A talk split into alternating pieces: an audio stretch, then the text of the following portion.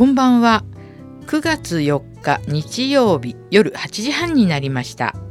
イエスから始めようグローカルな夜をお届けします。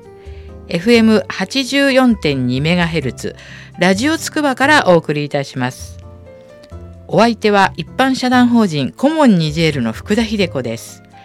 この時間ではグローカルな夜とタイトルにもあるようにどんなに遠い場所でも人の頭の中では想像力ということでグローバルとローカルを一瞬で行き来できるという考えから来ています。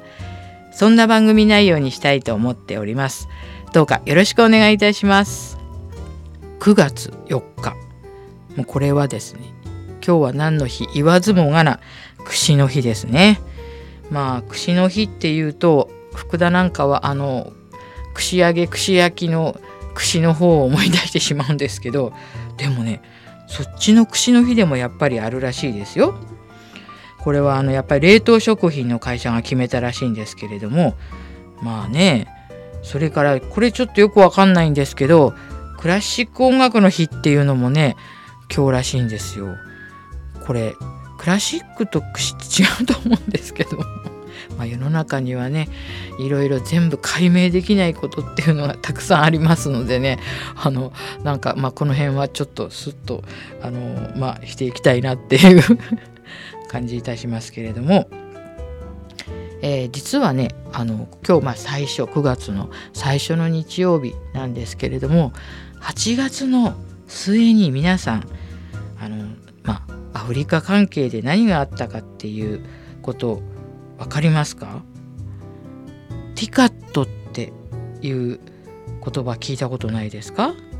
ティカットファ6ですね。今回実はケニアであの行われたんですね、えー、8月の終わり27と28、えー、安倍首相があのケニアまで行きましたけれども、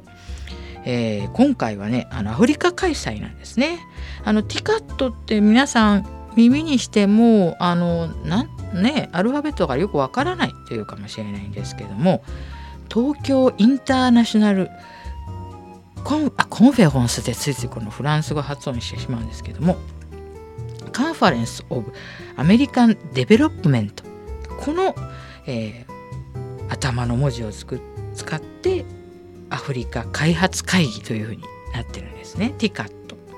で今回実はね6回目なんですけど今まではね全て日本で開催されてたんですよ。それもあの4年ごとなんですけどね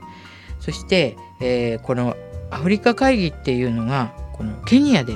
もう行われるっていうのはすごく画期的なことでねあのこれにまあいろいろ本当に日本の首相だけでなくて例えばあのアンデップ国連国連開発計画のヘレン・クラーク総裁とかそれからあと国国連のバン・ギム総裁ですね。それからアフリカ連合のあのねヌコサダナクラリス・ドラミニ・ズマ。ズマさんズマさんとよくあのまあ言ってますけれども委員長。そして世界銀行の総裁のジム・ヨン・キムさん、まあ、あとアフリカ各国の首脳と日本の総理大臣ですね。これが一堂にケニアに集結して、まあ、今後どうやってあのアフリカと日本の関係をやっていこうかという、まあ、会議をしたんですけれども。まあ、例えば、まあ、アフリカっていうと、ま、福田もねその私もニジェールの関係のことを、まあ、しているわけですけれど、まあ、問題が本当に山積みでまあ例えば今はねテロですねもうあのどこの国でもアフリカでもテロの危険があるということで要するにそこの国をこうどうにかしようとかまあ輸出収入しようとか、まあ、とにかくいろんなプロジェクトで入っていてもこのテロの影響で引いてしまうみんな引き上げてしまうということがまたこの大きな問題になってるんですよね。それからまあエボラ出血熱が流行ったりとかあのテロの他にもそういうふうにあの疫病というかね急にその、まあ、今回ちょっと南米で自家熱ということが出ましたけどやはり、まあ、ワクチンの、まあね、影響もあると思うんですけれどもあのみんながねワクチンができないということもあると思うんですけどなんかやっぱりマイナス要因ばかりがアフリカにあの、ね、何かしようとすると多くなってしまってまあそういう経済発展とか治安改善保険制度ですね。そういうことで日本がどこか、まあ、できることはないかっていうことでこのティカットの、まあ、場が持たれるわけですけども、まあ、今回もね終わった途端に、まあ、中国政府がですね非難声明を、まあ、出しましたね私利私欲のためにやってるとか言。まあ、ちょっと福田個人的に言えば、まあ、これだけ強い反応したってことは成功したってことじゃないかなっていうふうに思うんですけれども あの非常にね強い非難声明を中国政府がねあの出しましたけども、まあ、まあこれについてはいろいろ言いたいこともありますけれどもまああのちょっとあのまあそういうことですね。であのティカットティカットもねあの本当にあの、まあ、今回もだいぶテロのことが心配されてケニアもね少し前に皆さん覚えてますか？あのスーパーマーケットで乱射事件とかがあったんですよね。だからすごく皆さんやっぱり心配してテロがどうなるかっていうことででもまああのうん。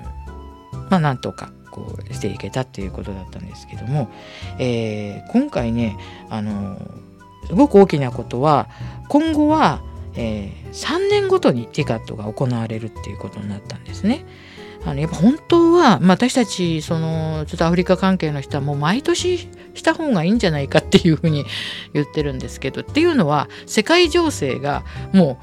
うね1年経ったらすごく変わるじゃないですかそれをね3年っていうのもまあ、まあ、もちろんねこれを開催されるあの外務省の方とかいろいろもう本当それはもう毎年はもうもう大変だっていうかもしれないんですけど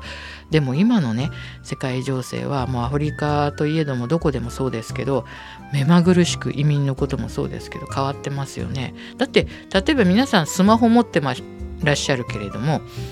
ね3年間の間に例えばスマホだけでもすごく環境も変わるしアプリもそれと連動するねポケモン GO とかも流行ってるじゃないですかだからやっぱり世の中のことの動きがすごく早いのでですからやっぱ未来を見据えるこういう会議にしても、まあ、毎年していただけると嬉しいなっていう感じはしますけれどもで今年も、まあ、安倍首相が3兆円の、まあ、支援をするということで最後一応声明もね出し出してなりましたけれども。まあ、ティカットをその、まあ、アフリカでするっていうことで、まあ、日本でもねいろいろあの何ですかこう各国土交通省とかいろんな省庁がね、まあ、それにあってあの合わせてあのイベントもしたりしてたんですね。であの私の知り合いもたくさん、まあ、あのケニアの方に行ってなんかもうすごい人数がね集まって輸出輸入のこれからのまあ、商売の話とかもねだってあのやはりあのまあ名前を挙げてちょっとまあ恐縮なんですけど日清日清のあのカップラーメンのね有名な日清のチキンラーメンなんかはあのもう随分前からチキンラーメンのあのひよこの絵を描いたあの車をもうあの無償で、えー、アフリカをこう運転してですね皆さんにチキンラーメンを食べてもらってるっていうことをしてるんですね。ですからあの昔ねやっぱマクドナルドで育った世代っていうのがまあアメリカにも日本にもあるんですけどやはり将来食べてもらうには味を知ってもらわなければまあダメなので、ね、あ南米なんかもう本当にマルちゃんっていう名前になってますからねカップラーメンが。ですから食文化を抑えるっていうことはまあすごく大きいわけですよね。ですからまあそのようにあのいろいろ日本もねアフリカに浸透しようと思ってあのココプラスとかもねあのやってますしあの子どもの栄養のその補足っていうか補給のあの食べ物とかも配ったりしてますよね日本もね。ですからやっぱりあのこれからのアフリカの市場というものはまあ西アフリカなんかは人口爆発を起こしますのでねものすごい人数になっていくわけですね。まあでもご存知のように日本はどんどんね人口が減っていきますからこれからやっぱ外との関わりこれはもうすごくね大事だと思います。ですから私もまあ、ニジェールで、まあ、寺子屋とかしてるんですけどそんなとこで少しね日本のこともねいろいろ知ってもらいたいなと思って寺子屋でもねいろいろ日本から協賛したりとかいろいろご支援していただいてることとかもねお話ししてあのいろいろ関係を密接にというか身近にね考えてもらえるようにしたいっていうふうに考えてうちの団体もあの活動をしております。えー、そんなところで今日は、まあ、グローカルの話題はちょっとあのティカットのお話をちょっとね。実はねあの来週もちょっとまたさせてもらいたいなと思うんですね。それだけ、まあ、この4年に一度のイベントは皆さんに一人でも多くの皆さんに知ってもらいたいと思っていますのでそして今日はあのローカルの方はあの私ね福田の、ま、住んでもいますしあの団体がある守谷のちょっとことをねお話ししたいと思っています。えー、守谷循環型農食券協議会。これ通称盛り上ぐって言うんですけども、えー、そこの皆さんにあの今日はねお話を伺ってきています。場所は守谷の関東平野が見渡せる素敵なイタリアンレストラン桜坂ビバーチェでお話を伺っております。ではお聞きください。えー、では、えー、予告通り今日あのこれからグローカルインタビューを始めたいと思います。今話題の守谷循環型農食券協議会の皆様に今日は来ていただいております。で、アドバイザーの大塚洋一郎さんから、今日、はい、あの、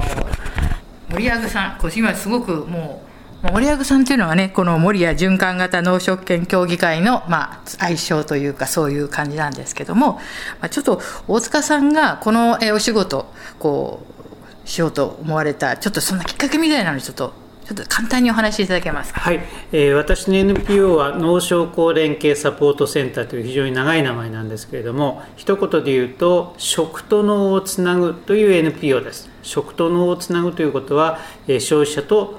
生産者をつなぐ、都会と地方をつなぐとそういうことでもあります。でそれじゃあどうやってつなぐかっていうと地方のものを都会で売って食べてもらう。でそこで感動した人を今度とあの都会の人が地方に農業体験で来てもらうそういう双方向のことをやっています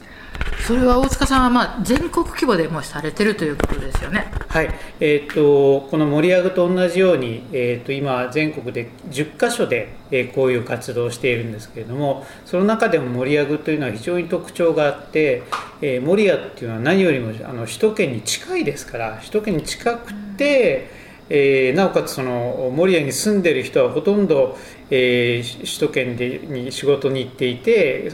ここに住んでいるけどその守谷の農業者グループとは全く交流がないというそういう面白いところですね。でも逆に近いということは非常にメリットがあって都会からも来やすいし都会にも行きやすいということがあります、はい、大変特徴があるところ。今あのこう、まあ、やりかかっていることって今年どんな感じでこれを、まあ、今されてますか？続いてはいあの今盛り上げはいくつかの柱があるんですけれども、えー、一つは商品開発ですね。えーと、あの今あの守谷のほうれん草とそれからあのヨーグルトを使って、えー、商品開発を進めているんです今日もその会合だったんですけれども、え、これ大変面白いものができつつあります。もう一つはさっきも言ったように非常に近いところなので都会からたくさんあの、えー、守谷に来て来て農業体験してもらうということを、えー、もう5回目ですかやってるんですけれどもあの、まあ、ここのビバーチェもそうなんですけど非常に美味しいところが多いのでこの盛り上げのツアーは、えー、大変美味しいと言って、えー、私の募集しているツアーの中でも非常に人気があります。ありがとうございました。今ちょっと大塚さんに、アドバイザーの大塚さんにお話を伺ったんですけれども、今度あの盛り上げの代表の伊藤さんの方に、伊藤明彦さんの方にお話を伺いたいと思います。はい、えっ、ー、と伊藤さんは守谷に住まわれてますよね。はい、でどういうこの盛り上げに関わり方というか、こうどうしていこうかというふうに思っていらっしゃいますか？えっ、ー、とですね、もともとはですね、あの私自身は一会社員だったんですが、実はあの私の妻の弟がですね脱サラして農業を始めたんですね。それをきっかけにですね、まあのまあ、なんとかこの地域の農業をですね活性化できないかなとそういった形で思ったところです。また私普段会社員であの東京まで通勤しているんですが普段 TX 乗っていてですね、まあ、中吊りとかで、まあ、あのつくば市とか西岡の方のいろんな宣伝を見るんですがなかなかこの守谷の宣伝のチラシがないんですね。せっかくこの地域にこれだけの、まあ、環境があるのか非常にもったいないと、まあ、こういった観点からですねこういった会を立ち上げた、えー、その最初の発起人で、えー、ございます。えー、簡単にあの伊藤さんから今この盛り上げのメンバーの方をちょっと大体どんな方で構成されてるのかちょっと教えていただきたいんですけれども。はい、えーとですね、この会のですねメンバーの特徴はですねいろんな層レイヤーの方がですね入っているというのが一つの大きな特徴かと思いますまあ、一つはです、ね、農家さんですね。農家さんがまず数名入っていること、えそして農業開拓組合さんも入ってます、えそして商工会も入っていると。あとはですね桜坂ビバーチさんという、まあ、レストランだったりとかあとは駅前のアンテナショップさんとかですね。あとは西辻屋さんっていう、まあ、自然素材のですねえあの野菜を売ってるお店とかさまざまなレイヤーの方が入っていると。形で通常ですね、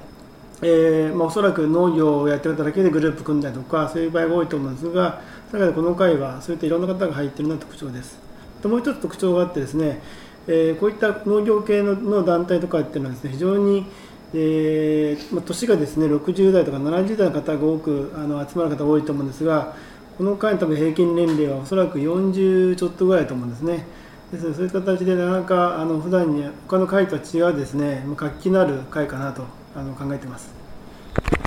ありがとうございました。えっと、こういろいろ今お名前が出たんですけど、ちょっと皆さんに一言ずついろいろお伺いしたいなと思うんですけども、まずあの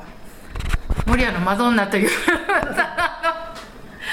亀田さん森安スタイルの店長の亀田さん。私何回もねあのよく放送であのいろいろね宣伝させていただいてるんですけどすごい好きなんですけど森安スタイルさんが。亀田さん お久しぶりです。久しぶりです。いつもありがとうございます。あの森屋にねずっと関わってらして、はい、あのどういうふうになんかこう感じてや関わってらっしゃいますか？そうですね。あの守谷でいろんなお店の方と関わってるんですが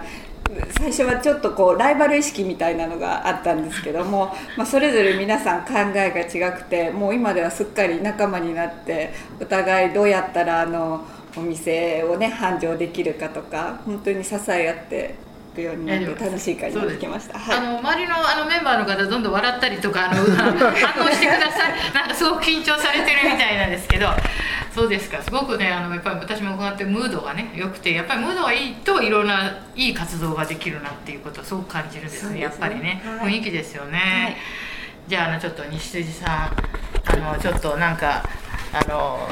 この間にいろいろちょっと守谷市民大学の方でも講座されされましたけれどもありがとうございます。さんこの盛り上ぐっていうこの活動これどういうふうに関わっていらして、はい、どういう感じを持ってられてますか？はいえー、っとですね私はもともと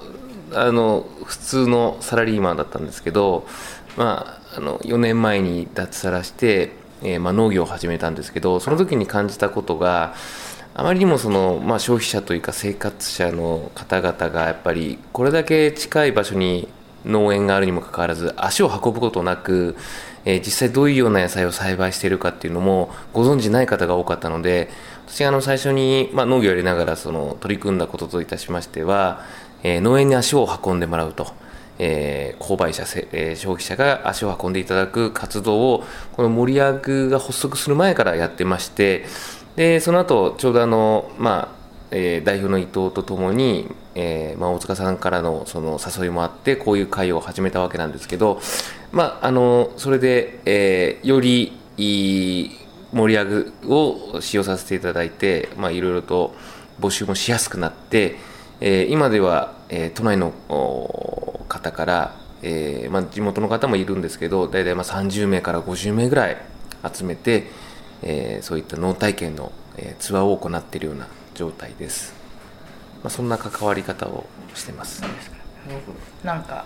これからもねなんかいろいろ楽しそうな企画が、まあ、これは今、はい、今日9月4日なんですけれども、はいはい、えー、近々この森上さんとしては、えーと、計画されてる、まあえーと、催しというかイベントは何かありましたらこの際いろいろお願いしたいんですけれども。と今度9月の11日の、えー、日曜日に、えー、稲刈りと、えー、常陸牛のランチというツアーをやるんですけど、はい。はい、実際にあの、えー、桜坂ビバーチェの、えーまあ、下にあります田んぼで5月に田植えをのツアーをしました。でそれがちょうど穂が垂れてですねそろそろ、えー、刈り取りの時期になりましたので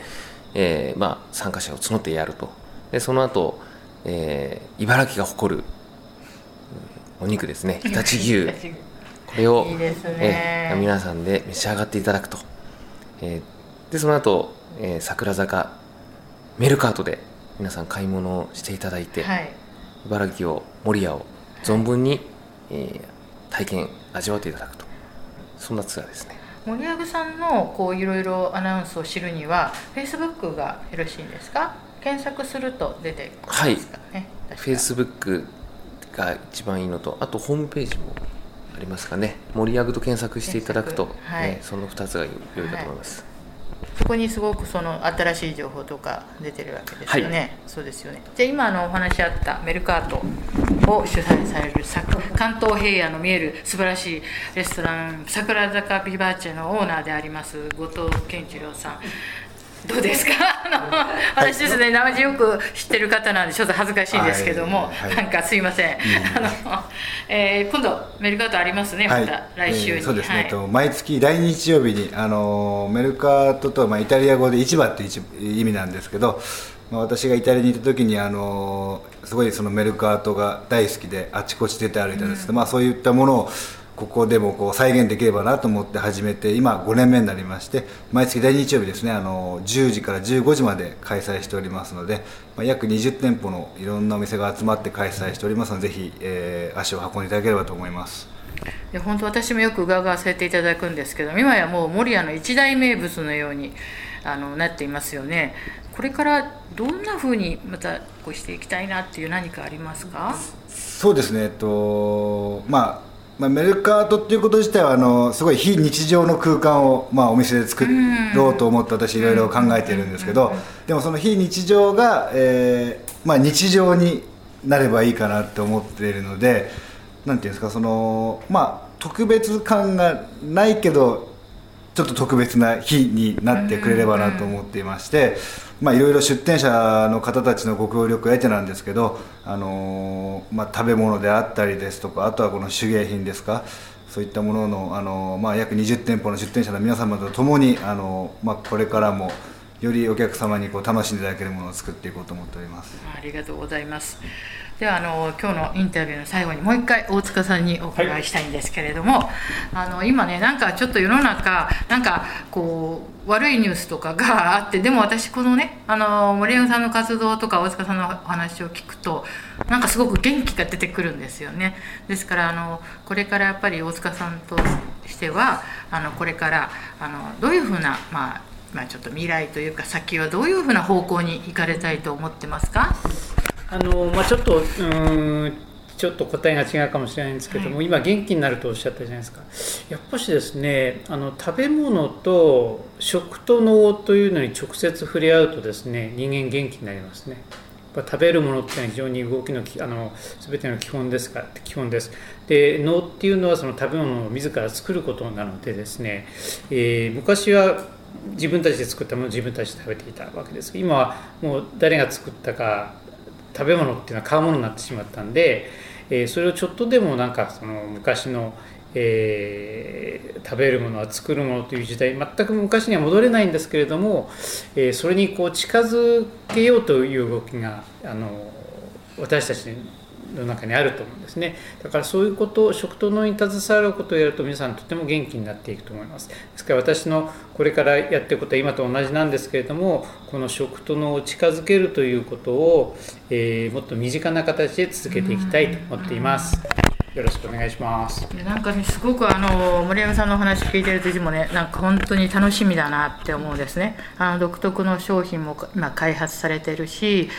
なんか明るいニュースが多いんですけどあ、まあ、あのメンバーの中にはあのメープルさんという守谷のねあのケーキ屋さんのあの方もいらっしゃるしそして何といってもこの森山のいろんなデザインを一手に引き受けていただいている坂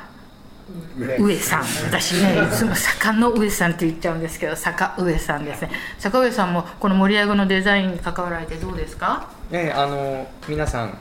やる気があって森や愛地元愛がとってもあるので、ただあのーそれでも宣伝ということになるとちょっとまだまだ素人さんで下手な部分がきっとあるんですよ。はっきり言ってしまうと、はい。でも、あのーそういうところをもうちょっと、あのー引き出してあげてより商品の魅力であったりその地域の魅力だったりっていうのを引き出せるお手伝いができればいいなと思ってますんで、はい、楽しんでやってます。本当にねいつもこのなんか皆さんの雰囲気がねそれを全て表してるなって私は思うんですね。やっぱ守谷ってまあ本当コンパクトな町です市というかね6万5千人ですけれども筑波と比べたら本当に小さいんですけれどもその分何かあのまあ恋というかねあのなんかすごくあの独特な魅力があると思っています。ですから今日はあの守谷循環型食農研協議会の森谷さんの今日は会議にちょっとお邪魔してあのインタビューさせていただきました。どうも皆さんありがとうございました。というわけで森谷さんのインタビューいかがでしたか、えー、来週の11日はですねこの桜坂ビバーチェで月1回のメルカートというイベントがありますので皆さんぜひお出かけください。そして毎週というかここのところ福田がアナウンスしておりましたアーカスプロジェクトのレディー4これがあと、えー、もうほんと9日までになりました、えー、9月9日までですので最後のラストラストスパート皆さんよろしくお願いいたします。あのもうね9月もあの入りまして今年はもう台風が多い年でもう農業の方はねもう気が気じゃなかったと思うんですけれどもでもねこの辺はもう美味しいお米がもう本当にもう借り入れたところもありますしあのまた秋の味覚も出てまいりますので是非皆さん夏バテの方はねこれをあの解消してまた元気に秋を迎えていただきたいと思いますね。ではまた最後この心落ち着く沖縄民謡「朝戸屋ユンタ」えー、畠山真央さんと野口育子さんの歌でお送りしたいと思っております。では皆さんまた来週さようなら。